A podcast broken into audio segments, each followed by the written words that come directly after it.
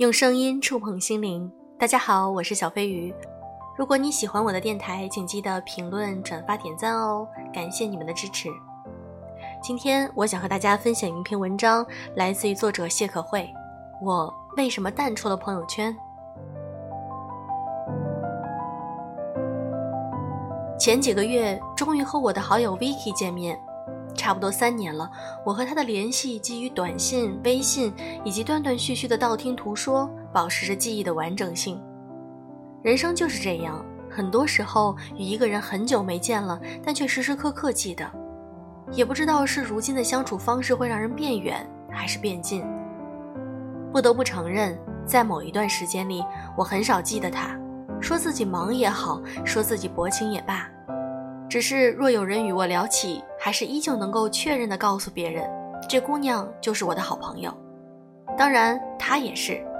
所以，就算很久很久没有见面，我和她的相遇也并不陌生。很长一段时间，一直以为他身体状况不好，也问过几回，得到的答案都是否定的，以及我还猜测过会不会情绪上出了什么问题，但也并没有。事实也确实没有。这一次见面，她俨然已经是一个准妈妈，结婚五六年，有了自己的孩子，自然而然聊到就是她没发朋友圈的两年里，她去了什么地方。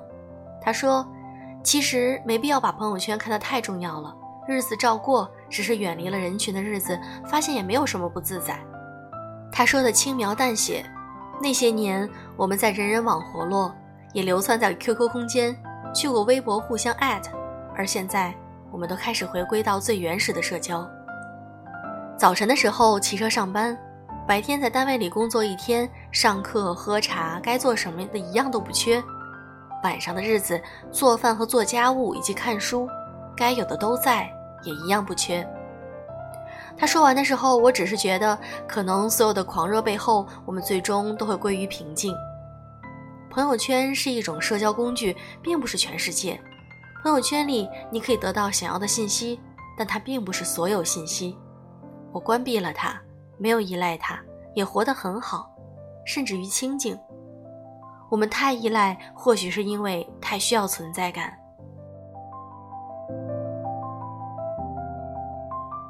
很多时候，我们总是太过依赖一件事儿和一个人，总觉得不要被时代抛弃，所以拽着人流，拼命努力向前。生怕一不小心就乱了阵脚，也忘了自己的位置；生怕波涛汹涌，而我却无所去处。我曾经见过一个教授，那年是二零零九年，我还没有毕业。他很少用手机，他和我们的联系经常就是打电话，从不发信息。后来他告诉我，他不会短信，电脑也极少用，他保持着上课粉笔字的习惯，计算机的水平也大致在最初级的阶段。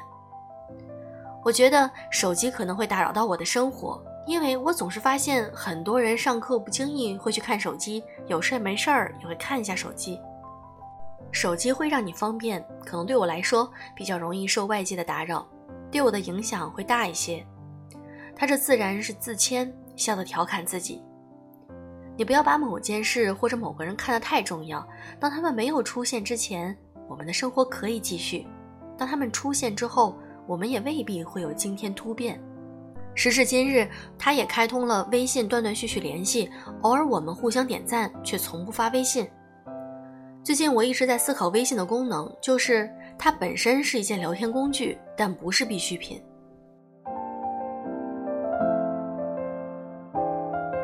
我们总是会把某些事想得太重要了，可是真的有那么重要吗？这一个月来，我在个人朋友圈也开始断舍离。减少发朋友圈，甚至很少去看，喜欢的内容更多的反而是那些真正有信息量的。我热衷于给别人点赞，因为我知道很多时候那些发朋友圈的人，就像我之前总是渴望被赞同。但当我不再发朋友圈之后，心情反而轻松了很多，不再需要活在别人的眼中，也对自己有了更多的审视。至于会落后吗？不会的。时代的潮流奔流而走，我们不必争先恐后。每一件新事物刚出来的时候，总会是有那么一批弄潮儿。我们总是羡慕他们的敏锐，可是大部分走到最后，或者是说笑到最后的人，并不是因为早早的获得了什么，而是用心在做什么。